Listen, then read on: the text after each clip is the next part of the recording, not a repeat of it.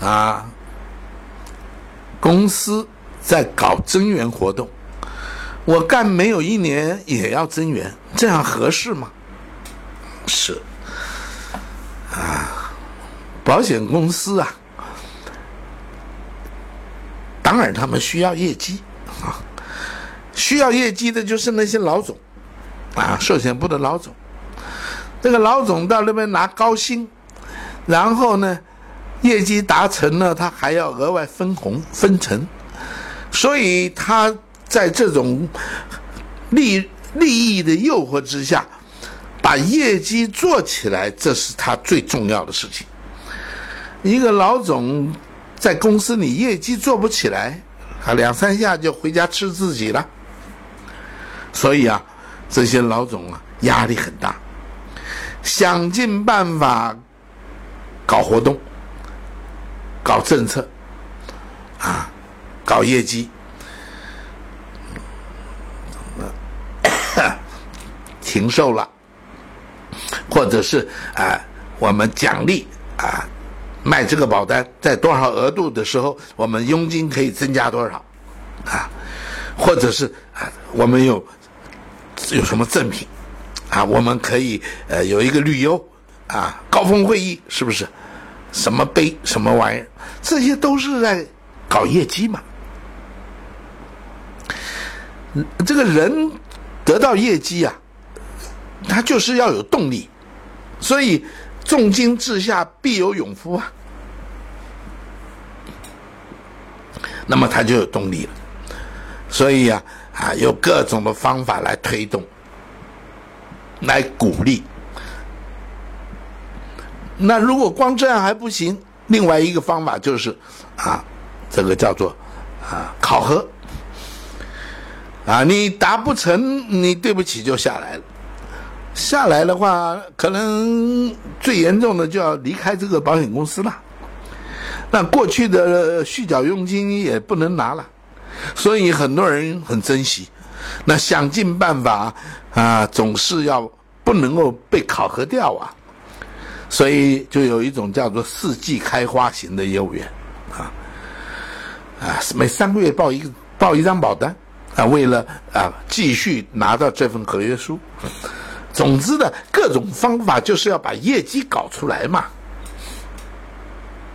保险公司很清楚，啊，有人就有业绩，很多业务员做的做不出生意来了，做不下去了，混不下去了，我们叫阵亡了，对吗？你不要紧，你阵亡了不怕。因为所谓的阵亡的人，就是那些不能产生业绩的人嘛，那早就该离开了嘛。我们要换一批呀，换一批新来的，比较有水，扭得出水来。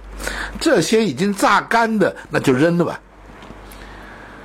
啊，就像那个柳丁、橘子，已经榨干了，就一口气的就扔掉了。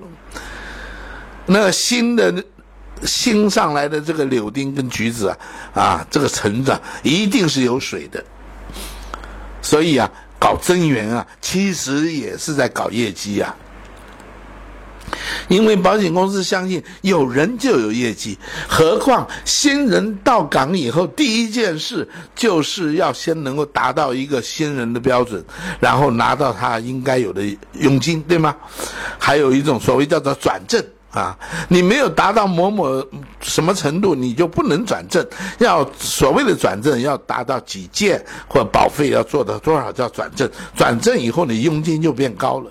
你看这些策略根本就是在啊，在搞业绩就对了。啊，保险公司永远是在搞业绩的啦。增援也是一样，来呀，大家增援。只要有人，他就有业绩。一个人进来，第一件事先要达到他的个人考核标准。他领领不只是要领佣金，他还要领他的底薪。这个底薪是相对的，你要达到某种业绩才有这个底薪。啊，这个可能也是额外的、短暂的，但是是非常有效的，在一开始的一两个月就能够把业绩炸出来的方法。所以啊，只要新人到岗，业绩接着就来了。这个月进新人，下个月业绩就出来了。啊，这个销售策略走不动了，那就搞增援嘛。一年搞搞销售，搞搞增援，整年过去了，业绩就达成了。今年达成了，明年再做嘛。啊，所以为什么要你来增援？他不管你能不能够干主管。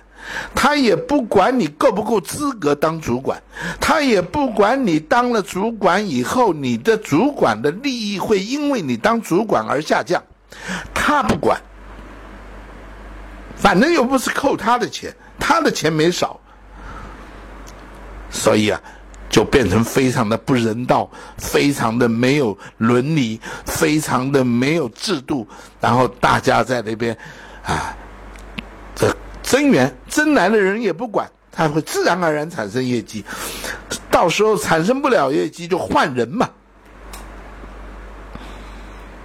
整个寿险公司啊，一塌糊涂，啊，惨不忍睹，没有这个主管跟业务员的这样的一个关系和这样的一种啊一一种伦理。也没有这样的尊重，那只是互相的利用，很多的问题，啊，黄老师在这个行业待过，很清楚。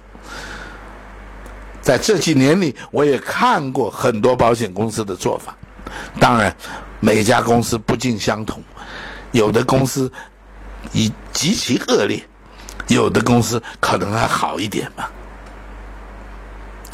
总之呢。啊，